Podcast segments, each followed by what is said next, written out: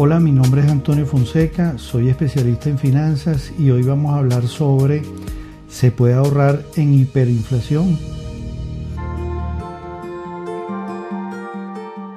Hay múltiples opciones, todas tienen que ver un poco con mi actividad. Yo lo que les recomiendo siempre es que donde le vayan a meter el dinero sea porque de verdad lo conocen, tienen experiencia, y no porque lo escuché en el metro o lo escuché en un autobús, pues, que pues estoy viendo que la persona vende pizza y, está ganando mucho dinero y yo no sé vender pizza, pero bueno, yo voy a comprar salsa de tomate, voy a comprar un horno, voy a comprar pues las cajas para empaquetarlas.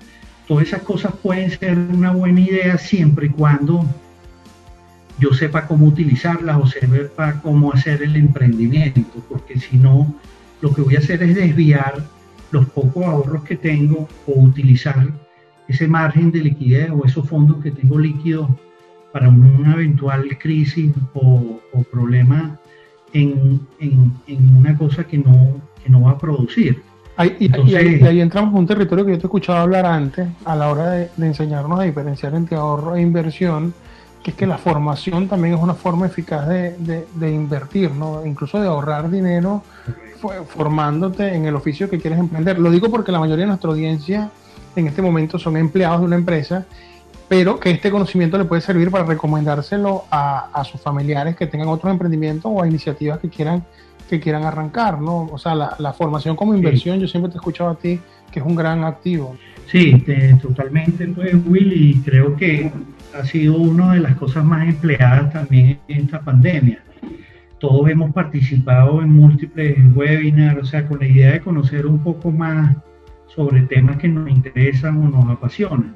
Yo creo que el, el, profesionalizarnos, el tomar habilidades nuevas, el, el, hacernos pues mucho más profesionales, es una inversión que tarde o temprano comienza a generar frutos. Entonces, pues eso son maneras maneras de ahorro que pueden tener diferentes impactos en el tiempo, unas a corto plazo, otras a largo plazo, pero en sí eh, el objetivo principal es proteger ese exceso de dinero o esa liquidez que tiene.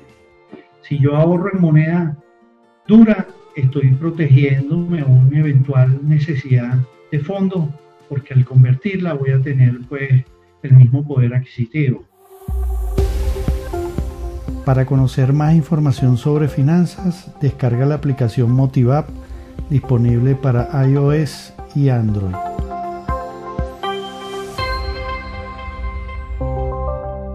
Somos un espacio que te ofrece las herramientas para la mejora de hábitos saludables.